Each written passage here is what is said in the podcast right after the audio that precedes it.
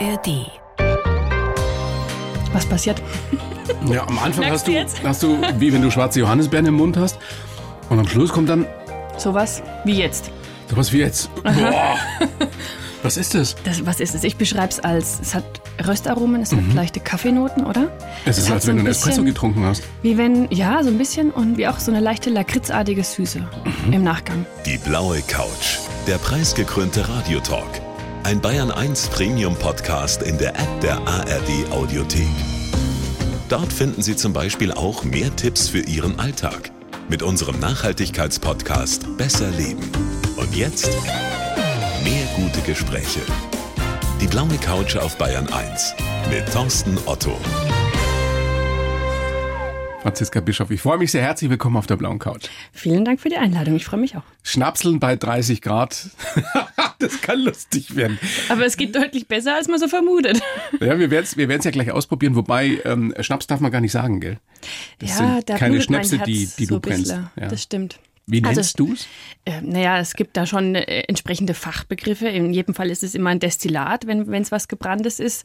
Und dann muss man unterscheiden. Brand, Geist, Whisky, Gin. Es hat alles seinen Namen. Ja, du hast eine Menge dabei. Was hast du alles mitgebracht, Franziska? Also, ich habe was ganz Klassisches mitgebracht, weil wir ja vom Obstbrennen herkommen und vom Getreidebrand auch äh, Mirabelle zum Beispiel.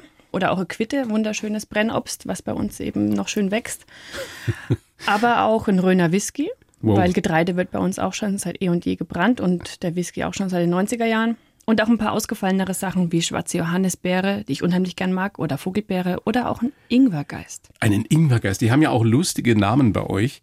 Zum Beispiel der Wilderer. Den hast du mit dabei, glaube ich. Mhm. ne? Ja, den habe ich dabei. Herzdame. Ja. Mhm. Die Diva. Der Rebell. Was verbirgt sich hinter diesen Namen? Ist das einfach nur cooles Marketing oder Naja, es bietet sich natürlich an um's für, die, für die Vermarktung, aber letztendlich ist mir bei der Ausbildung zur Edelbrandsommelier aufgegangen, dass jeder Brand wirklich so seinen eigenen Charakter hat. Also wenn man dann mal 10, 20, 30 Williams nacheinander probiert hat, Ist das eigentlich wie bei einer Weinprobe, dass man dann auch wieder ausspuckt? Ja. Schon, oder? Um Gottes bist du ja Willen, sonst- Vollhacke nach so einem ja, Tasting. das geht nicht. ja, aber auf jeden Fall stellt man fest, also tatsächlich, jeder hat seinen ganz eigenen Charakter. Und das war mir dann einfach zu wenig, drauf zu schreiben Williams, weil das sagt nichts aus. Also Ja. ähm, Ja, ich finde das super. Was schlägst du für mich vor oder für uns jetzt vor? Also was würde zu mir passen? Was denkst du? Die, Quer- die Frage ist immer gefährlich. Wilderer? Na, Weiß ich nicht. Ähm, Diva? Würden einige sagen, ja. Kann man machen. Rebell vielleicht? Oder was hast du? Äh, also, wa- Kopf. was ich, ich mag unheimlich gerne den Halunken. der, passt auch gut. Passt auch gut. Halunke. Ja. Du kleiner Halunke. Ähm, ist allerdings ein bisschen mit Vorsicht zu genießen. Weil? Ist nicht jedermanns Sache, hat eben seine zwei Seiten. Also, er heißt Halunke, weil er wirklich nicht vorne wie hinten ist, sagt man bei uns. In der Nase im ersten Augenblick denkt man, okay, ja, schwarze Johannisbeere, genau so wie man sich das vorstellt, wie aus Mhm. dem Bilderbuch. Und dann hat man genossen und es dauert eine Weile, zwei, drei Sekunden und dann kommt hinten rauf noch einmal so eine schwarze Seele, mit der man vielleicht gar nicht gerechnet hat. Eine schwarze Seele? Ja, wollen wir es immer. Ja, wir, mach auf. Also, wie gesagt, es ist nicht jedermanns Sache, aber ähm, ich mag es sehr gern, wenn ich gefordert wäre. ja, ich auch. Oh, pff, Und das ist aber zu wenig? Ein großer Schluck. naja, würdest du da bloß noch reden dann. Also, magst du noch was dazu sagen? Oder, Na, also man, man Also wie gesagt, wir, wir gehen da mit Vorsicht ran, weil wir wissen noch nicht so genau, was uns erwartet. Im ersten Augenblick ist immer besser, man geht erstmal mit der Nase vorsichtig ran. also man riecht die schwarze Ja. Johannisbeere auf jeden Fall. Ja, es hat so wie es, ich sag, was leicht säuerliches, Mhm. von etwas Bäriges, hat ein bisschen minzige Noten, ganz, ganz dunkle Schokoladennoten. Hm. Und jetzt? Und wenn wir genug geschnüffelt haben, dann dürfen wir auch mal probieren. Haben, Mhm. Ist das halten wir jetzt, die also Zunge rein. haut man sich diesen Schluck dann gleich ganz rein? Nein, also nur es Nippen da- dran. Man erlaubt ist, was gefällt, ja. Aber Also nur ähm, ich Nippen teile lassen. mir das gerne auf. Hm. Okay. Zum Wohl. Ah, nicht gleich schlucken, oder? Also, ich bewege Oh. dann. Was passiert? Ja, am Anfang Merkst hast du du, jetzt? hast du, wie wenn du schwarze Johannisbeeren im Mund hast. Und am Schluss kommt dann Sowas wie jetzt. sowas wie jetzt. Boah, was ist das? Das, was ist es? Ich beschreibe es als, es hat Röstaromen, es hat leichte Kaffeenoten, oder? Mhm. Es ist, hat als so wenn du ein einen Espresso bisschen- getrunken hast. Wie wenn, ja, so ein bisschen und wie auch so eine leichte lakritzartige Süße Mhm. im Nachgang. Und das sind alles Aromastoffe, die eben in dieser Beere stecken, die aber erst beim Destillieren dann eben rausgezogen werden. Und der brennt auch gar nicht. Ja, er wird leicht süß sogar eher, Mhm. ne? obwohl er trocken ist. Also Und wie viel Prozent hat der jetzt? 40. 40 Prozent. Oh, Aber da, also das ist ganz noch klassisch. beliebig steigerbar, oder? Da geht es schon nach oben noch. Also ein Mindestalkoholgehalt für so einen klaren Brand liegt bei 37,5, 38 Prozent Und geht dann hoch bis? bis ähm, nach Belieben. So, das Problem ist, also er kommt aus der, des, aus der Brennerei raus mit 80 bis 85 Volumenprozent, aber so wollen den ja die meisten nicht trinken. Das kannst du ja nicht saufen, oder? Mit 80 Na, man Prozent. kann schon, es wird halt schön warm auf der Zunge. Also das 80 heißt, Prozent. man nippt dann auch nur. Okay. Das sind Tröpfchen zum Probieren. Aber äh, in der Regel werden sie so verdünnt auf 40 bis 45 Volumenprozent. Ein Fass gelagert, vielleicht auch mal mit 50 oder so. Ich könnte die ganze Zeit da dann jetzt schnüffeln einfach. Ja, gibt es einiges zu entdecken. Wow. Können wir gleich noch ausführlicher drüber sprechen. Und äh, du brennst, also ihr brennt es auf dem Hof deiner Familie, Ja. welcher in der Rhön liegt, in Wartmannsroth. Ja, Was natürlich alle kennen. nee, wahrscheinlich nicht. Was ist da in der Nähe? Bad Kissingen, Ah, okay. ja. Ja, das kennen viele. Weltkulturerbe mittlerweile Ja. auch. Ja, ein schöner Landkreis Bad Kissingen in der bayerischen Rhön. Wattmannsroth ist da das 300-Seelendörfchen am äußersten Rande des Landkreises. Und da gibt es dann den berühmten Bischofhof, Ja, wo die leckeren Brände und Liköre und Geiste ja. gebrannt werden. Richtig. Seit 100 Jahren habt ihr das Brennrecht auf Mhm. dem Hof. Das war aber lange Zeit oder über drei Generationen einfach nur so nebenbei Beschäftigung. Ja. Und dann kommt die Franziska irgendwann, eine junge blonde Frau und sagt, jetzt machen wir das aber hauptberuflich. Wie waren die Reaktionen jetzt nicht nur auf dem Hof, sondern in der ganzen Umgebung? Also du bist ja nun nicht die typische Schnapsbrennerin, rein Mm, ja. äußerlich. Wahrscheinlich entspreche ich nicht dem Stereotyp, den man so vor Augen hat, wenn man sich das vorstellt, äh, das Handwerk. Ja, das waren ja früher meistens, äh, ich sage jetzt mal, alte weiße Männer. Ne? Ja, meist, wahrscheinlich, ja. Aber ja, ich habe mich das halt trotzdem getraut und die Reaktionen waren gemischt. Also es waren von Anfang an natürlich Leute da, die gesagt haben, super, finde ich gut. Es gab aber auch die Skeptiker. Die, Unter anderem dein Vater. Äh, ja, der hat sich natürlich Sorgen gemacht um sein Kind. Ja, der hat gesagt, um Gottes Willen, jetzt hast du doch schon was Gescheites studiert. Jetzt willst du daherkommen und willst dir die Hände dreckig machen. Das ist viel mehr Arbeit, als du denkst. Aber Und, dir war ähm, klar, dass es viel Arbeit ist. Du wolltest es Mir unbedingt. war's wurscht. Dir war's wurscht. Ja, also es war, es war mir vielleicht nicht unbedingt ähm, so klar, dass es so viel Arbeit ist. Du hast aber Marketing studiert, äh, Tourismusmanagement, Sprachwissenschaften. Sprachwissenschaften. Hauptsächlich, ja. Und da ist das natürlich nicht der naheliegende Weg zur Brennerin. Nee, nee, aber der Weg zurück nach Hause. Ja, du warst in Italien ganz lange. Ja. Was ist diese Leidenschaft für, für Schnaps letztendlich? Ja? Aber Warst du eine, die gerne mal geschnapselt hat? Das ist ja immer interessant, warum Nein. jemand zu sowas kommt. Ja, also wenn wir mal ganz ehrlich sind, wenn man anfängt, Alkohol zu konsumieren in der Jugend mit 16, 17, 18, da trinkt man sowas nicht, weil man es genießt. Also bei mir war es zumindest nicht so. Da fängt man an mit irgendwas Süßem, Süffigen und äh, die die hochprozentigen Klaren, die lässt man entweder außen vor Das oder... schmeckt einem doch auch gar nicht. Nee, um Gottes Man Willen. weiß das auch gar ja. nicht zu schätzen. Ich meine, das ist ja, was du tust und was du hier mitgebracht hast, ist ja Genuss. Das ist ja nicht dazu gedacht, dass man sich da Richtig. irgendwie äh, ein Glasel voll reinschüttet, sondern dass man dran nippt und dass man sich unterhält und dass man Und dass vielleicht man an dem was Gläschen Gutes dazu durchaus eine isst. halbe Stunde sich aufhält. Ja. genau. Ja. Also das ist nicht zum Wegkippen gedacht. Und es ist auch ganz normal, dass man als äh, junger Mensch da vielleicht noch nicht so das Gefallen dran findet. Wenn man es ganz, ganz, ganz genau nimmt, ist es ja eigentlich, Alkohol ist ein Nervengift. Ja. Aber wir brauchen es trotzdem als Geschmacksträger. Und Die so, Dosis macht das Gift. so ist es, genau. Und in Maßen genossen. Und es ist wirklich, wie du schon gesagt hast, es ist eigentlich ein Luxusgut. Es ist ja auch nicht Also- billig. Ich meine, was kostet so eine Flasche Marille? M- Äh, Mirabelle. Mirabelle, entschuldige. Was kostet so eine Flasche Mirabelle? Kann ich nicht sehen von hier. Äh, aus. also hier ist die Mirabelle 035 kostet bei mir 28 Euro derzeit. Manufaktur, Ja. Handwerklich hergestelltes Produkt, Traditionell. ehrliches Produkt, Qualität. fair bezahlt, auch an die Obstbauern und so weiter. Also, ja. Das hast du aber immer noch nicht gesagt, woher die Leidenschaft kommt. Aber die Leidenschaft, die Leidenschaft kommt, also kurz gesagt, eigentlich aus Italien. Der Gaumen muss sich erst entwickeln. Also das hat bei mir schon ein paar Jahre gedauert, bis man sich an so härteren Alkohol rantraut. Und es ist, wenn, man, wenn man so will, kann man sagen, es ist harte Übung. Weil Man muss ganz Viel oft Training. viel üben, Na, es üben, ist üben so. bis man es irgendwann genießen kann. Das erzählen ja auch Sommeliers, sei, sei denn es ist ja- Biersommeliers oder Weinsommeliers, dass du einfach eine Menge probiert haben musst, Ja. um zu unterscheiden, was ist gut und was ist nicht so gut. ja, so und ist es. der Geschmack muss sich ja auch entwickeln, wie Und du man sagst. muss viel Gutes probiert haben, um auch zu erkennen, was eben nicht gut ist.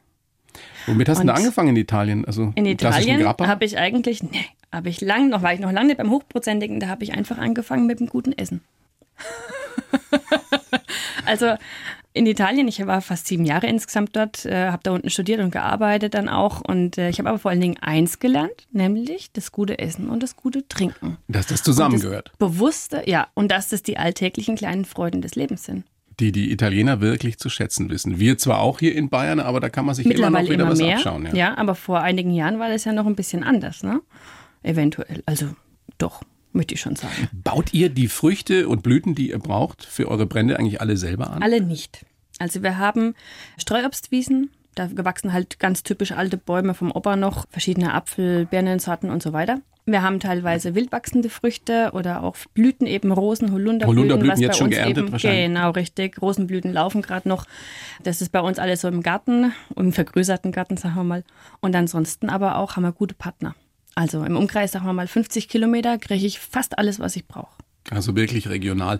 Jetzt komme ich zu euch auf den Hof, Ja. wenn ich dahin finde. Und äh, weil ich jetzt ja auch davon gehört habe, jetzt weiß ich ja, wo es ist, in Wartmannsroth in der Rhön. Muss man schon gezielt hingehen. Hm. Und da kann ich dann einfach im, im Laden kaufen, was es bei euch gibt.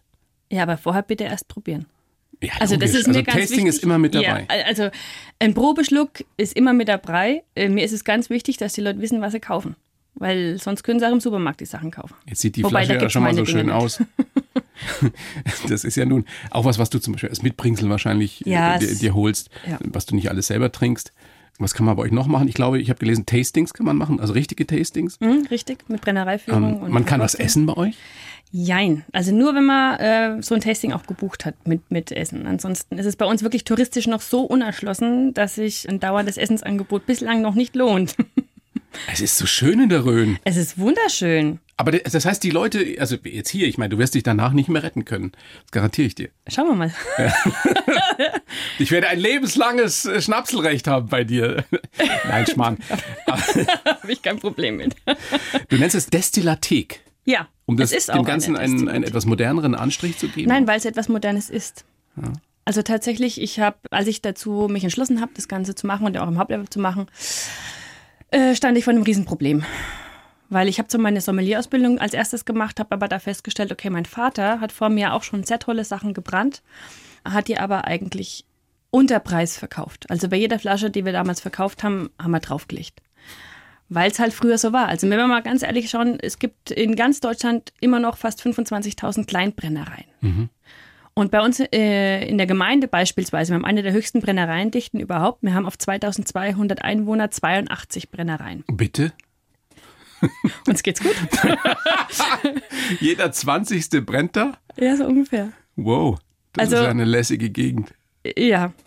Und in Franken sowieso, es gibt unheimlich viele, die eben so ein Brennrecht noch haben und die allermeisten machen es eben nebenbei, weil sie eigentlich Landwirtschaft haben oder irgendwo auf die Arbeit gehen und die machen das zum Hobby. Die zählen nie ihre Arbeitszeit und sowas bei meinem Vater eben auch. Und so kommen eben Preise zustande, die aber eigentlich nicht sein dürften. Also für was handwerklich gemacht ist, es muss einfach seinen Wert haben. Das muss was kosten, Und, natürlich. äh, du willst ja leben davon. Genau, richtig. Und dann stand ich eben vor dem Problem und habe gesagt, okay, wenn ich will, dass ich einen gescheiten Stundenlohn habe, einen ansatzweise gescheiten, dann muss ich hier was ändern. Und dann haben die entweder ich Leute ging am in- Anfang gesagt, oh, das ist aber teuer alles. Ja, natürlich. Also wenn wir zurückkommen zu den Skeptikern, es gab natürlich auch die, die gesagt haben, na, da kommt sie jetzt da, der Vater brennt und sie verkauft es hochpreisig. Die brennt doch gar nicht selbst. So. Ja. Und bis heute, also die, die mich kennen, die wissen es jetzt, ja, aber bis heute passiert mir das durchaus, dass man irgendwo auf der Messe ist und es kommt ich- ein unbekannter Gast und sagt, na ja, komm, jetzt sag doch mal, wer brennt denn jetzt wirklich? Danke. Sind wir beim Thema, das wir gleich noch ausführlicher behandeln werden, dass du natürlich auch kämpfen musst. Sowohl bisschen David schon, gegen ja. Goliath, gegen Ja, die großen ja, Brennereien, ja, ja. als auch gegen die Klischees und Vorurteile, die es Ja. Hm. da so gibt gegenüber einer attraktiven jungen Frau in dem Gewerbe. Ähm, Aber wollen ja. wir die Destillatik noch auflösen? ja, ja, ja. Du hast nur gesagt, dass das modern klingt bis jetzt. Ja, Genau. Also Ja, aber es Oder ist, dass es es auch ist modern dann auch ist, was ja. Neues tatsächlich, weil ich muss mich eben entscheiden, entweder ich gehe in die Masse oder ich gehe in die Qualität. Und mir fiel es nicht schwer, die Entscheidung für die Qualität zu treffen. Und dementsprechend habe ich gesagt, okay, dann brauchen wir aber was Gescheites, wo wir das Ganze auch den Leuten vermitteln können, weil ein Brand oder ein Geist ist immer noch ein Produkt, merkt man ja immer wieder, was noch viel Aufklärungsarbeit braucht. Sehr viel. Und deswegen habe ich gesagt, okay, dann machen wir es, wie die Winzer das machen, mit ihrer Vinothek. Wir machen keine Vinothek, wir machen eine Destillathek. Destillathek. Das Wort gab es damals noch nicht im Duden. Ich weiß nicht, ob es mir jetzt mittlerweile einen Einzug gefunden hat. Und es ist halt wirklich ein Neubau, komplett neu, für einen Raum für Genuss, für hochprozentigen Genuss. Es ist ja bis jetzt meistens so, dass man Wein schon mal beim Winzer kauft, gerade auch wenn man im Urlaub ist, aber Mhm. Bier meistens noch im Laden Ja. und Schnaps oder Brände, Liköre sowieso im Supermarkt oder vielleicht noch im Findest besten du? Fall im, im, im Feinkostladen oder so. Und da ist ja natürlich noch eine Menge Arbeit, Richtig. dass das ins Bewusstsein der Leute kommt, dass du wirklich zum Beispiel bei euch in der Rhön am Hof in der Destillathek Ja. tatsächlich beim Erzeuger einkaufen kannst. Ja. Also das ist was. Sind die Leute bereit dafür? Gott sei Dank, sonst äh, gäbe es mich hier nicht, ja. Also das läuft gibt's ja auch schon. gut, ja. Es, ja, ja, auf jeden Fall. Aber das ist in der breiten Masse natürlich noch was, was unbedingt in die Köpfe muss. Also ich habe das Gefühl, in den letzten Jahrzehnten ist es halt völlig abgedriftet. Und die großen Konzerne hauen die Produkte raus in die Supermärkte, schrill, bunt, schön, alles toll, aber der Bezug zur Landwirtschaft ist eigentlich völlig verloren gegangen. Und aber das die ist was- Sehnsucht, die Sehnsucht nach Heimat, nach Tradition, nach Regionalität, die wird ja immer größer. Die Frage ist nur, wie viel sind die Leute bereit dafür auszugeben? ne? Das ist richtig. Man muss es sich auch leisten können. Das ist der nächste Punkt, ja. Ja. ja, man muss ja auch nicht jeden Tag sich einen reinhauen. Es reicht ja auch einmal in der Woche dafür. was Genau, gut und da ist. sind wir wieder bei der Dosis. Das ist auch das, was wir wollen. Maßvoll genießen, ja. Wie kontrollierst du das eigentlich, dass es bei dir nicht zu viel wird? Oder musst du das gar nicht? Mein Alkoholkonsum? Ja. Also mein Arzt sagt, die Leberwerte sind gut. Nein, ähm, ja, natürlich muss man auch schon aufpassen, dass man selbst nicht sein bester Kunde wird. Aber in der Regel, wenn wir ganz ehrlich sind, ich sehe es wirklich viel als Arbeit. Ich genieße es auch mal, aber eigentlich nur im Kreise mit Freunden oder mit zu besonderen Gelegenheiten. Also ich tue mir jetzt nicht jeden Tag da fünf einschenken, das mache ich nicht. Ja, dann Ja. würdest du wahrscheinlich auch nicht das ganze Pensum bewältigen können, das du hast. Nee, das um geht ja Gottes nicht. Mhm. Willen. Aber es geht halt viel um den Duft einfach. Das ist das, was Ja, das fasziniert. ist wirklich faszinierend. Diese schwarze Johannisbeere, die ich, ja- ich schnauf nochmal dran, schnüffel nochmal, das ist brutal. Aber wenn man dann probiert und hinten raus, wie hast du gesagt, was kommt da hinten raus? ja, so Kaffee, Die, Röstaromen, äh, die, die, die schwarze, was? Lakritz ist so schwarze Seele. sag Die ich. schwarze Eine Seele. Ja, der ist nicht, nicht hinten wie vorne. Der ist nicht hinten wie vorne. Franziska, großes Vergnügen, dass du da bist. Ich schreibe für jeden Gast ja einen Lebenslauf. Wir wollen dich ja besser kennenlernen noch Ja. hier auf der blauen Couch. Und den gebe ich dir jetzt. Du liest ihn bitte vor Ja, sehr gerne. und sagst mir dann danach, ähm, ob du den so unterschreiben kannst oder ob da Quatsch drin steht. Bitteschön. Gerne. Ich heiße Franziska Bischoff, bin Brennerin, Genussbotschafterin und Feministin. Beim Brennen geht es mir um den Geschmack, den Duft meiner Heimat, die Essenz der Dinge. Als Chefin einer kleinen Manufaktur fühle ich mich oft wie David, der gegen Goliath kämpft. Geprägt haben mich die Kindheit auf dem Hof, mein großer Bruder und die Zeit in Italien. Ich habe viel gewagt und gewonnen und weiß, dass ich gemeinsam mit meinem Mann alles hinkriegen kann. Für die Zukunft wünsche ich mir, dass noch mehr Menschen wahren Genuss von seelenloser Massenware unterscheiden lernen. Was sagst du? Der letzte Satz ist super. Nur der letzte Nein, Satz. alles. Es Steht passt. Quatsch drin? Nein, da steht kein Quatsch drin. Sag's mir ruhig. Es ist, es ist alles richtig. Ja? Es ist alles Kannst richtig. unterschreiben. Ja, ich kann unterschreiben. Also Brennerin, haben wir ja schon geklärt. Bist Ja. du, du brennst selbst, du, kann, du kannst das, du kennst dich da aus. Genussbotschafterin? Ja, zum einen im übertragenen Sinne, aber zum anderen auch tatsächlich, also ich bin ausgebildete Edelbrand-Sommeliere. Edelbrand Sommelier. Mhm. Klingt schon mal sehr gut. Ja, von denen gibt es einen ganzen Schwung in Bayern mittlerweile. Ich glaube an die 100 oder über 100 mittlerweile schon. Und das ist doch nochmal was anderes als ein Weinsommelier, muss man echt sagen. Ja. Aber kennst du dich mit Wein zum Beispiel auch aus? ja, nicht hinreichend. Nein. Aber du könntest in einem, einem sehr guten Restaurant zum Beispiel arbeiten. Ich glaube, das ist, also ich habe bislang kein Restaurant kennengelernt, in dem reine Edelbrand-Sommeliers beschäftigt Eine werden. Marktlücke. Ja. Also wenn du irgendwann mal sagst, jetzt äh, habe ich dann doch keine Lust mehr auf so viel Arbeit. Ja. Oha, als ob es in der Gastronomie weniger Arbeit wäre. Naja, wenn du in so einem, ich stell mir vor, weißt du, in so einem Drei-Sterne-Restaurant in Paris irgendwo so und dann bist du da irgendwie noch zwei Stunden am Tag da, von 22 bis 24 Also, ja, nur Uhr. abends So. Und nur um die dann- Kurzen anzudrehen. Ach, Ah, das gibt's echt noch nicht sowas? Mhm. Ich weiß es nicht, also mir wäre es nicht bekannt. Ja. Es geht bei diesen Edelbrand-Sommeliers eher darum, dass man den allgemein, also in der Allgemeinheit überhaupt das Wissen mal streut, was ist was und was ist gut und was ist nicht gut und dass man eben auch als Juror in Prämierungen mit drin sitzt Ja. und solche Sachen, genau. Und dass man es eben wir dann wiederum der Gastronomie auch zu- nahebringen. Die Genussbotschafterin, die Feministin, das haben wir ja schon anklingen lassen. Was du unbedingt sein musst, und davon kannst du ja auch nicht genug kriegen, weil du natürlich in diesem Beruf, wir haben es anklingen lassen, kämpfen musst. Gegen Klischees, gegen Vorurteile. Kann die das, brennt die selbst. Als Mann wäre es einfacher. Ich stelle es immer wieder fest. Jetzt auch Beispiel auf einer Messe. Ich stehe neben einem Brennerkollegen und äh, es kommen drei Herren an den, an den Stand und fragen über meinen Haselnussgeist etwas, was da jetzt der Unterschied ist zwischen Geist, Schnaps, wie auch immer. Und der Kollege neben mir wird angesprochen, ich nicht. Und er erklärt über mein Produkt. Und ich versuche drei oder viermal was zu sagen, aber die gucken mich nicht immer an. Also Das gibt's doch nicht. ist mir, ich, ich habe so einen Wie Hals rea- bekommen. ja, wie reagierst ja? du dann? Ja, was, was willst du in dem Augenblick machen? Ja? Wenn mein Mann dabei ist, ist es immer ganz charmant, wenn mein Mann mit mir unterwegs ist und er kriegt was gefragt. Also der lernt jetzt auch schon sehr viel und steigt dann auch mit ein und so. Aber letztendlich bin ich diejenige, die die ganzen Ausbildungen, Ja, die am meisten Ahnung hat. ja, und die halt das, genau, richtig. Das ist dein Ding. Und, äh, und er bekommt automatisch die Fachfragen gestellt, weil er einfach einen Bart trägt, so habe ich das Gefühl. Und er verweist dann immer, Augenblick, fragen Sie mal die Chefin, sagt er immer. Und wie reagieren die Männer dann? Erstmal verdutzt. Ja. Aber nicht nur Männer, es sind, es sind Auch auch, Frauen. Und äh, es wird mir wahrscheinlich genauso gehen. Das ist einfach intrinsisch wahrscheinlich. Ich weiß es nicht. Also äh, mich wundert, Ohne, ich dass meine, es ich weiß, bewusst dass, dass es in vielen Gebieten, in vielen Berufen so ist. Aber warum jetzt klassisch bei, bei Schnaps? Weil Frauen keinen Schnaps trinken oder, oder warum? Ich weiß, ich weiß es nicht. Also irgendwie wird halt Also da den musst du Männern kämpfen, ja? da grundlegend erstmal so ein Grundvertrauen geschenkt, weil es einfach ein Mann sind. Ob sie jetzt die Frage beantworten können oder nicht, sind wir dahingestellt. Ja? Und ich wiederum habe manchmal das Gefühl, ich muss erstmal drei, vier Fragen im Sinne des Kunden richtig in Anführungsstrichen beantworten oder hi- zureichend, damit ich das gleiche Vertrauen auch einigermaßen ansatzweise geschenkt kriege. Wenn man so ist so hart. Bedingungen. Ja, es also ich, wundert mich wirklich, dass das immer noch so ist im Jahr Aber 2023. dann wiederum, dann wiederum habe ich natürlich den Vorteil. Wenn ich das dann mal geschafft habe, dann sind sie umso erstaunter, dass es eine Frau Weil du eine Exotin bist, in gewisser Weise für sie. Ja. Äh, Wenn man so bedingungslos auf Regionalität und auf Qualität setzt wie du, muss man ja noch besser rechnen können, oder? Damit sich's lohnt. Bist du eine Das gute ist nicht so Geschäftsfrau? einfach. Ich hoffe, also ich hoffe. Wieso lachst du? Ja, weil es kommen immer wieder neue Herausforderungen. Es ist echt, in so einem Kleinstbetrieb ist es manchmal echt zum Mäusemelken. ja, also Aber in einem bis jetzt Großbetrieb hat alles auch, funktioniert. Franziska. Ja, das glaube ich. Das glaube ich. Aber da hat man viele Personen, die sich um viele Dinge kümmern und hier habe ich eine Person, nämlich mich, die sich um alles kümmert. Ja, aber du kannst wenigstens entscheiden. Ja, das ist richtig, das ist der Vorteil. Ich So. bin natürlich schnell in den Entscheidungen.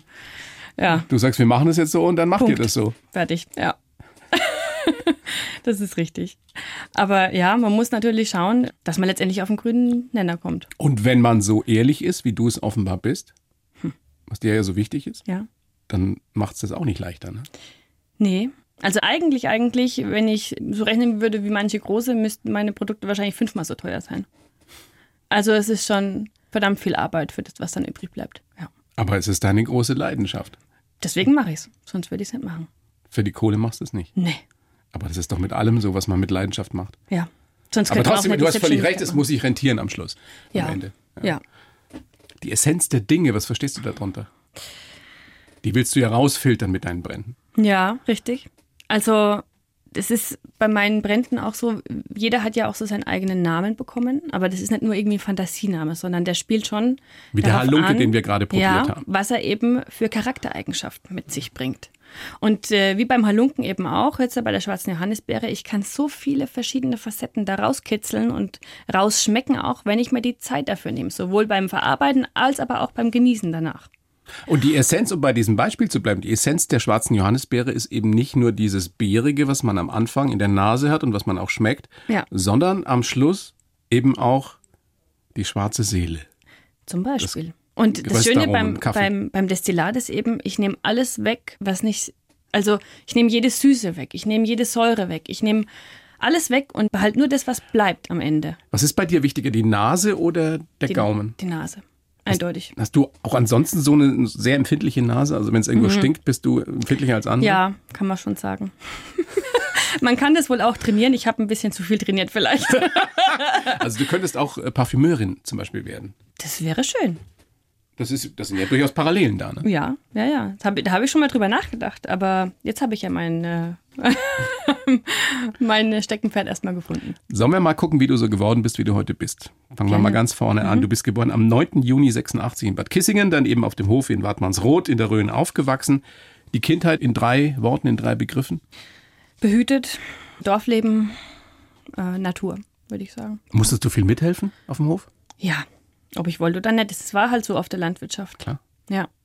Also, es hat man auch dann, ich, im Nachhinein sage ich eigentlich, war es überhaupt nicht schlimm. Es war alles gut, ja, aber man hat halt als Kind keine Lust eigentlich. Also, mich die hat auch anderen nie dieses. gehen, gehen spielen oder gehen Fußball spielen oder gehen Also es gibt schwimmen. ja so viele Kinder, die da von Anfang an fasziniert sind und Trecker fahren wollen und weiß Gott, ne? Aber das, das war ich eigentlich nicht. Das war keiner von uns.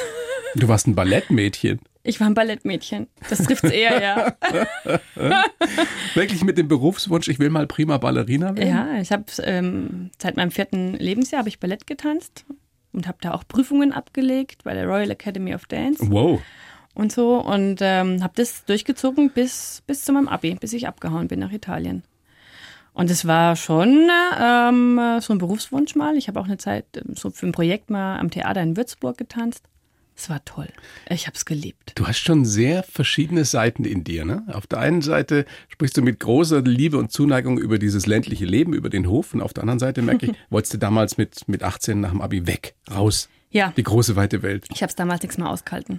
Also ja, ich wollte einfach mal weg, mein eigenes Ding machen, nicht mehr jeden Tag die Eltern als Kontrollorgan über mich haben, sondern ich wollte wirklich mein eigenes machen. Und das habe ich gemacht und das hat gut funktioniert. Dieser eigene Kopf, der war ja äh, offenbar verbreitet bei euch in der Familie. Ja, Dein großer Bruder, ein ganz toller Mensch gewesen, Ja. Mitbegründer der Piratenpartei. Der ist ja mit 17, äh, wenn ich richtig informiert bin, schon alleine nach Berlin. ja, Wow. Und der war sehr, sehr prägend für dich. Ne? ja. Also mein Bruder ist mit 17 fort, weil er es im Dorf nicht mehr ausgehalten hat, kann man eigentlich sagen wahrscheinlich. Er war eben schwul und es war auf dem Land nicht so einfach damals. Und deswegen ist er gegangen nach Berlin und hat aber das Allerbeste rausgeholt, was er machen konnte. Also er war unheimlich willensstark und ist immer für das eingetreten, was er als gut und richtig befand. Und ja, war eben Mitbegründer da der, der Piratenpartei, war da sehr energisch mit dabei und ein unheimlich intelligenter Mensch. Also es war einer der ersten, glaube ich, in Deutschland, die überhaupt ins, im Internet gesurft haben. Also er wurde dann Softwareprogrammierer, obwohl er nie das irgendwie studiert oder gelernt hat, sondern einfach, weil er es geliebt hat. Du hast so schön gesagt im Vorgespräch, glaube ich, er hat mir immer wieder ganz neue Perspektiven aufs Leben eröffnet. Ja. und Wie vor allen schön, was Dingen- für ein Kompliment für den Bruder. Ja.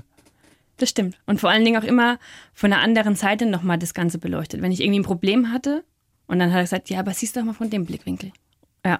Und ich glaube, es hing halt daran, weil er halt immer der andere Blickwinkel war. Die Allgemeinheit hat so gesehen und er hat es immer ein bisschen anders gesehen. Weil er das es auch musste, begleitet weil er in der mich. Kindheit, in der Jugend wahrscheinlich auf dem Ja. Dorf eine Menge Gegenwind erfahren Mit hat. Sicherheit. Und das frage ich mich heute immer noch manchmal. Jetzt, okay, jetzt stellst du dir noch mal vor, wie ist es von der anderen Seite? Ja. Er ist sehr früh gestorben, mit 38, an einem Mhm. Gehirntumor. Da warst du 29. Hm? Ja. Du warst gerade ein paar Jahre zurück aus Italien, hast deine, deine eigene Brennerei, eben deine Edelbrennerei gegründet. Wie hat das deinen Blick aufs Leben verändert, dass ein Leben so früh, so schnell vorbei sein kann? Enorm. Also, das zeigt halt wieder mal, wie sehr man eigentlich jeden Tag genießen muss. Er ist erkrankt und war dann auch lange krank, aber er war nicht mehr derselbe Mensch. Also der Tumor hat eben auf sein Gehirn gedrückt und ja, also er war nichts mehr derselbe. Man konnte kein normales Gespräch mehr führen. Und das macht was mit einem. Hat das deine Entscheidung auch beeinflusst, eben das durchzuziehen mit der Mhm. Brennerei gegen all den Widerstand, gegen all die Kritik? Weil du gemerkt hast, es ist so wichtig, sein Ding zu machen, seiner Leidenschaft zu folgen? Ja, also ich weiß noch, wir sind von Italien nach Deutschland zurückgezogen und ich habe meinem Vater gesagt, okay, ich möchte es machen.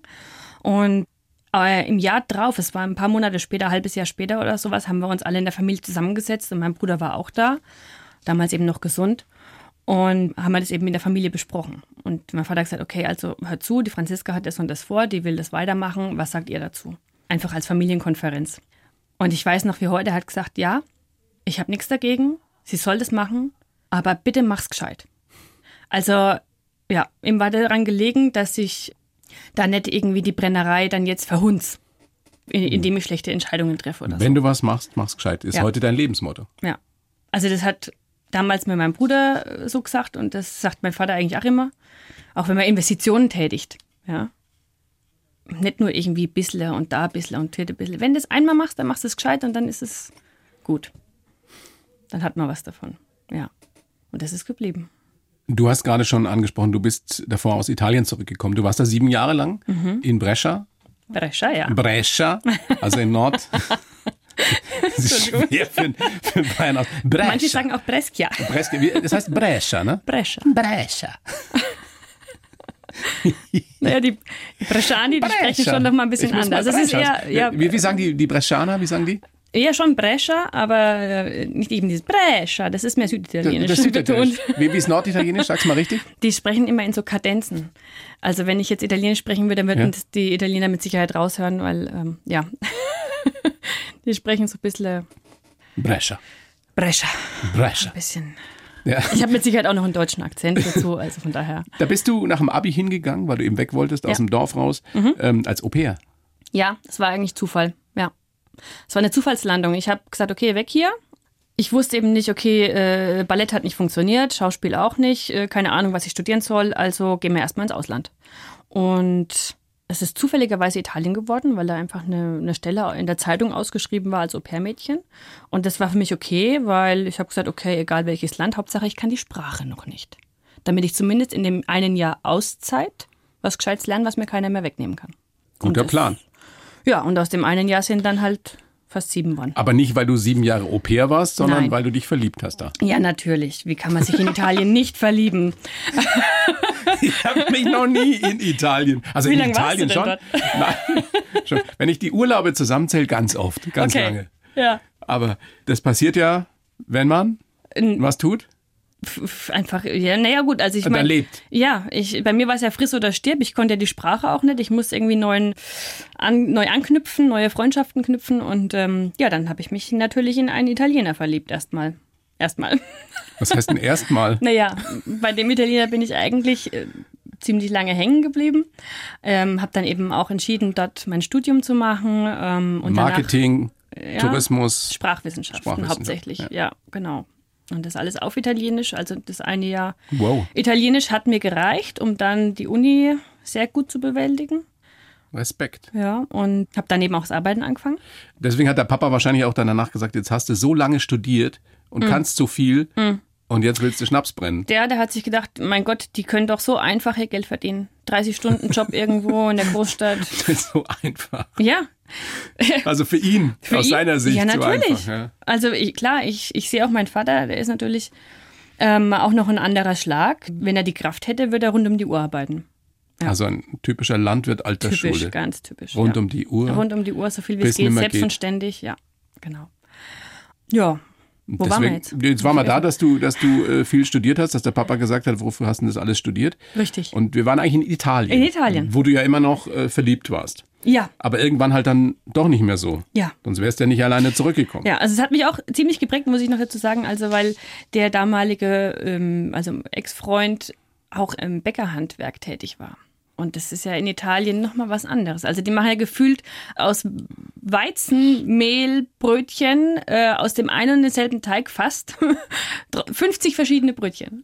Und bei jedem schmeckst du einen Unterschied, je nachdem, welche Backgrad, welche Backstufe, wie viel Salz drin ist und so weiter. Also verrückt. Ja. Und ja, Also Genuss hast du da nochmal in ganz anderer Dimension kennengelernt. Richtig, ja. Und eben auch dieses bewusste, okay, beim äh, Fruttivendolo, beim, äh, beim Gemüsehändler, dann wirklich kann man mm, eine Unmenge von Geld da lassen. Wenn man eben Aber die machen, die, kleinsten machen Zucchini die kauft Italiener und das nicht ne? die- bis heute? Das ist ja so ein Klischee, dass die eben viel mehr für Essen ausgeben als irgendwie für ihr Auto oder für die Wohnung, also weil ihnen das einfach wichtiger ist. Ist das bis heute so? Ich glaube, die sind das, ähm, für die ist es ganz normal, dieser Standard an Qualität. Das Teilweise. ja, merkt du, also finde ich, Also- merkt man in den Supermärkten, allein wenn du da im Urlaub bist und in den Supermarkt gehst, Ja. Mhm. sind die ganz anders sortiert als bei uns. Ja. Und das äh, war sehr faszinierend. Und dann halt eben diese einfachsten Dinge auch, äh, wie man, wie man so kochen kann, ohne dicke Soße, sondern wirklich nur mit einer Prise Salz, ein bisschen Öl, vielleicht ein bisschen Zitrone und gut ist. Und dann schmeckst du auch, wie die Zucchini schmeckt. Kannst du so kochen? Wie die Kann Nonna, nur so wie die kochen. Mama? Also wie meine Mutter. Nein, über- wie die, wie die klassische italienische Nonna. So. Äh, also ich, ich kann eigentlich sehr, sehr gut, sehr gerne kochen, aber wenn dann fast nur im italienischen Stil. Also frag mich nach Schweinebraten mit Klöße und ich hänge erstmal eine Stunde am Telefon und rufe meine Mutter an. Ja, aber das kann die Mama und du kannst halt Italienisch, ist doch gut. Ja, ja, also ich finde es auch gut. Und dein jetziger Mann ist Ungar. Der kocht nochmal anders. Der, wie, der kann der so richtig. Die sagen ja Mhm. nicht Gulasch, sondern wie heißt es? Gujasch. Gujasch. Und das kann der so richtig. Ja. Boah. Mein Mann kocht sehr gerne, zum Glück, weil ich koche zwar auch gerne, aber meistens habe ich keine Zeit dafür. Ja, und der macht ganz tolle Pörkölt und Gulasch und Jetzt haben wir über so viele gute Seiten dieses großartigen Landes und der Menschen dort gesprochen in Italien. Mit dem Frauenbild ist es ja zum Teil so eine Sache, zumindest in den Medien, in vielen Medien dort in Italien. ja, das ist mir Mein, recht. mein, meine gefühlte Erfahrung ist, du siehst dann nur ganz, ganz dünne, aufgebrezelte, mit äh, Haarverlängerungen be- besetzte junge Frauen. Egal in welcher Sendung. Und das prägt schon ein bisschen das Frauenbild, oder? ja das allgemeine Frauenbild, sowohl bei den Männern als auch bei den Frauen Wie selbst hast, natürlich. wie hast du dich gefühlt und wozu hat das bei sehr dir geführt? unwohl. Also ich habe mich grundsätzlich auch immer ähm, beim Fernsehabend ziemlich schnell unwohl gefühlt, weil einem natürlich unweigerlich dieses Frauenbild aufgedrückt wird. In fast jeder Abend, Vorabendshow damals auch, so ab 6 Uhr abends ging es ja schon los mit äh, Striscia la Notizia, in dem dann immer die zwei Veline vor den Moderatoren äh, tanzen, die aber äh, nie ein Wort sagen, sondern einfach nur lächeln, auch wenn ihnen auf den Popo geklapst wird. Und Also Ich meine, das ist jetzt ein paar Jahre her, das ist doch nicht mehr so heute, oder? ich, ich weiß es nicht, ob es jetzt noch so ist. Ich hoffe nicht, aber ich befürchte schon. Also da bist du auch in gewisser Weise zur Feministin geworden in ja, Italien. muss man schon sagen. Also es gab da tatsächlich dann auch jährlich den großen Wettbewerb, äh, welche Frauen, welche jungen Frauen werden die nächsten Veline und ganz Wie heißen die Veline? Veline. Ja, Das sind waren die- diese Tänzerinnen bei Striscia vor- la Notizia. Bei Ja. der, die- genau. Äh, Und das war großen halt jeden Shows. Abend, genau, es war jeden Abend von sieben bis um acht kommt da diese Show im Fernsehen und das war das Lebensziel, der Traum von so, so vielen italienischen Frauen in, überall in Italien, eine Velina zu werden. Also viel krasser noch als bei uns jetzt mit Germany's Next Top Model. Ja. Und das ist schon, also Wo ja inzwischen ein ganz anderes Frauenbild zumindest zum Teil verkörpert wird. Die jetzt da gewonnen hat, die, die war ja noch nicht dünn. Also Ähm, jedenfalls nicht modeldünn. zum Glück, ja. Ich verfolge das gar nicht, weil ich tu mir da echt schwer. Ich finde es nicht gut. Also, Wie war das mit deinem italienischen Freund? das, ähm, ja, also in Italien muss ich sagen, da hatte ich die Figur meines Lebens, weil äh, ich habe dann auch angefangen, bin ins Fitnessstudio gegangen und äh, am besten viermal die Woche, fünfmal die Woche. Das war schon Aber gibt's diesen Druck oder gab's diesen Druck nicht, egal wo du bist in Europa oder auf der Welt fast, für alle junge Bei Frauen? uns ist es schon deutlich entspannter. ja. Ehrlich? Ja, viel entspannter. Obwohl man hier trotzdem das vielleicht ein bisschen spürt und so, aber letztendlich, also ich glaube, in Deutschland ist das allgemeine Frauenbild, wenn ich auf die Straße gucke und so, eigentlich schon ziemlich gut. Können wir echt zufrieden sein. Also bist du mit gemischten Gefühlen da weggegangen aus Italien? Ja, also ich habe äh, ich hab schon festgestellt, nach ein paar Jahren, man kann überall sehr gut leben und sich sehr wohlfühlen, wenn man mit sich selbst halt im Reinen ist. So. Aber das war eines der Faktoren. Ich habe jetzt zwei Töchter, also wenn ich mir vorstelle, die müssten da unten groß werden, pff, würde ich mir schon Sorgen machen. Ist, also ich muss da nochmal nachfragen, ist der Druck wirklich größer für junge Frauen, einem äh, wie auch immer gearteten Schönheitsideal nachzukommen in Italien als bei uns in Deutschland? Also, Das ist deine- ich bin jetzt, ich bin jetzt, wie alt, wie lang wie lang bin ich jetzt hier? Äh, fast schon wieder zehn Jahre. Okay. Ja. Aber ähm, das war auf jeden Fall so. Ja. Und war das auch ein Grund für dich, eben wieder zurückzugehen? Ja. Also ich hatte dann ja ähm, auch sowieso schon das Ziel gefasst, Brennerei. In Italien schon war das für mich dann so, okay, sind die Tomaten von den Augen gefallen, wieder zurück, äh, landwirtschaftlich auf Dorf und Genussmittel herstellen. Und jetzt habe ich einen Faden verloren. Und warum du zurückgekommen bist? Also du hast den Entschluss schon gefasst, dass du Brennerin werden wolltest? Ja, richtig. Und dann habe ich glücklicherweise, ja, dann bin, durfte ich teilnehmen an einem Workshop an der Bocconi in Mailand. So. Also ich wurde auserwählt von einer Vereinigung von erfolgreichen Frauen in Italien, die Sor Optimist. Ähm, die machen da jedes Jahr einmal jährlich so einen Workshop. Die gibt's für in junge Deutschland Frauen. auch, im Übrigen. Tatsächlich? Ja. Habe ich nicht gewusst. Ja, ja. Toll. Meine Frau war da mal oder ist da, glaube ich, sogar Mitglied auch. Ah, Ja. sehr schön. Ja, und die haben eben da ähm, damals eben jedes Jahr so einen Workshop gemacht und haben aus jeder, aus jedem Landkreis, wenn man so will, in Italien ein Mädchen ausgesucht. Da konnte man sich bewerben und äh, ich wurde auserwählt und wurde nach Mailand geschickt für ein Seminar. Und Wow. das, der Titel war Leadership al Femminile. Also letztendlich ging es darum, wie man als Frau, äh, also erstmal haben sie uns bewusst gemacht, was da alles so schief läuft, dass man es auch mal in Worte fasst, was da alles rund um einen passiert, weil manchmal sieht man ja den, den Wald vor lauter Bäumen nicht. Und eben auch, was man vielleicht tun kann im kleinen eigenen, damit man trotzdem seinen Weg findet und erfolgreich ist. Das hast du mitgenommen nach Deutschland, nach Das habe ich Unterfranken. mitgenommen und habe äh, die erste Amtshandlung gleich in Italien vorgenommen. Ich habe mir einen anderen Mann gesucht. dir Also- ist auf diesem Seminar klar geworden, dass dein aktueller Freund gerade nicht der richtige der ist für die taugt Zukunft? nicht. Ja, richtig. Ernsthaft? Ernsthaft. Also ich Aber hab das schon- war doch keine rein rationale Entscheidung, Nein, oder? es hat vorher ja natürlich schon gekriselt und so. Und ich habe mir schon gedacht, also das irgendwie, das, äh, nee. Und dann gab es da aber eine Dame, die halt dann einfach klipp und klar mal gesagt hat, das äh, ist überall bekannt. Man sagt immer, hinter einem erfolgreichen Mann steht immer eine starke Frau, Ja. die einem den Rücken frei hält und so weiter. Und dann hat sie gesagt, aber wisst ihr was, andersrum ist es frei genauso. und dann hast du dir jetzt einen Und dann hab starken ich gedacht, Mann gesucht, fuck, ja, der stimmt. hinter dir steht. Ja, richtig, den habe ich jetzt. Und dann hast du in Mailand oder in Brescia deinen, Brescia. deinen, wie heißt der? Dein, Solli, deinen Solli, deinen Ungarn kennengelernt. mein Ungarn. Ja. Und der hat gesagt, mit der Frau äh, brenne ich sogar Schnaps. ja, mit der Frau wandere ich aus und Krass. zieh mal alles durch. Das heißt, der ist Ungarn, Italien und dann ist er nach Unterfranken aufs Dorf gegangen. Ja. Die Liebe muss echt groß sein. Ja, verrückt, ne? Aber eigentlich, Ja, das ist eine verrückte Geschichte. ja, äh, eigentlich. Der wusste ja ich glaub, überhaupt nicht, worauf er sich hier einlässt, was er hier macht, oder? Nicht wirklich. Nicht wirklich. Also wir haben im ersten Augenblick, im ersten Jahr, äh, also wir haben uns kennengelernt, nee, wir haben uns schon gekannt, wir haben zusammen gearbeitet und dann haben wir uns lieben gelernt und nach einem halben Jahr haben wir gewusst, okay, wir wollen zusammenbleiben und wir wollen zusammen aus Italien fort. Und dann war ziemlich schnell festgestanden, Ungarn, Deutschland, Deutschland, weil Deutschland ist ja eine Schiebrennerei.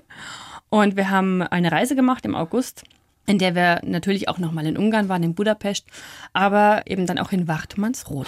Also Budapest und Wachtmannsrot. Das heißt, der, der Solli ist auch noch ein Großstädter aus Budapest. Nicht ganz, aber er hat zumindest noch nie auf dem Und du Dorf gelebt. verschleppst ihn nach Wartmannsroth. Ja, und er fand es so faszinierend, dass er gleich gesagt hat, ja, okay, mach mal. Sofort? Sofort. Oh. Also wir sind, wir waren einmal da, eine knappe Woche und dann hab- sind wir im Dezember umgezogen. Halt ihn fest für immer und ewig. Das mache ich. und er, also tatsächlich, er hat sich ziemlich schnell wohlgefühlt auf dem Dorf und er sagt jetzt auch, das ist wunderschön, er liebt es. Das ist ja auch wunderschön, nur es ist ja ein Unterschied, ob Aber- du da Urlaub machst oder ob du aus der Großstadt, aus äh, völlig wurscht, Ja. Budapest, Mailand, Brescia, Ja. auf einmal nach Also wir Wartmannsroth genießen die kommst. Ruhe jetzt, aber am Anfang war es mit Sicherheit nicht einfach. Also er hat kein Wort Deutsch gesprochen. Er kam hierher als, ja, als Ungare eben und m- man kann sich's vorstellen, er wird beäugt von, von jedem, der über die Straße läuft. und ja, es war mit Sicherheit nicht einfach. Aber, Aber der Uno Frank ist ja an sich relativ offen. Das ist ja ein sehr kommunikativer ja, aber er Mensch. stauert halt ein bisschen. Ne? Ja, ja. Also aber äh, was glaubst du, gewisse wie das da Skepsis ist, wo gibt's ich herkomme, aus der Oberpfalz? schon. Es ist, Da ist es, wenn die dich mal ins Herz geschlossen haben, großartig, aber es dauert Ja. halt und dann Genau. dauert es erstmal noch. so ist es. Aber bei dann uns musst du erst noch genauso. mal, und dann musst du schnapseln und zeigen, dass. Äh, Ja, also früher war das so. Heute das ist es Eis sicherlich gebrochen hat anders. das Männerballett an Fasching, das war einwandfrei. Das Männerballett, da war er mit dabei, oder? Ja, In Wartmannsroth. ja. Da gibt es Und ein seitdem Männerballett läuft's. an Fasching. Ja, natürlich. Da- Also bei uns wird richtig schön Fasching gefeiert noch. Und dann, ja, dann gibt es da ein sehr uriges Männerballett. Ich weiß, Also was sehr ich urig. sehr, sehr bald machen werde, nach wirst- Wartmannsroth kommen. Ja. Du bist herzlich eingeladen. Ja, du unbedingt. Also das, ich habe mir ja sagen lassen, nicht nur von dir, dass es da echt sehr, sehr schön ist. Und dann will ich natürlich ein Tasting machen. Ja, Ein richtiges Tasting ja ein richtiges. deiner ja. Destillathek. Nicht nur so mal Nicht nur- dran schnuppern. ja. Aber dann nimmst du den Abend Zeit dann. Den ganzen Abend? Ja, du hast gerade gesagt, ein richtiges Tasting. Okay, Also ja, ein Abend. wie komme ich denn da weg? Da schauen wir mal. Es gibt, es gibt sehr nette äh, Übernachtungsmöglichkeiten. Gibt's da? Ja, gibt's? also. Na sehr gut, dann ist doch alles gerettet. Das kriegen wir schon alles hin. Franziska, großes Vergnügen, dass du da bist. Ja, mir macht's auch Spaß. Ich wünsche dir alles Gute, also vor allem äh, viel Erfolg weiterhin mit deiner Brennerei und äh, mit allem, was du noch so vorhast. Mach mir da keine Sorgen. Schöne Grüße an den Solli. Solli, das oder? mache ich. Solli, ja. Ja. Und äh, an deinen Vater, Mache ich auch. die Mama. Richtig gern aus. Und ansonsten alles Gute. Ja, Vielen, vielen Dank. danke. Jetzt trinken wir nochmal den letzten Schluck hier von dem Halunken. Sehr, Cheers. Cheers, sehr zum Wohl. Die Bayern 1 Premium Podcasts. Zu jeder Zeit, an jedem Ort. In der App der ARD Audiothek und auf bayern1.de. Bayern 1 gehört ins Leben.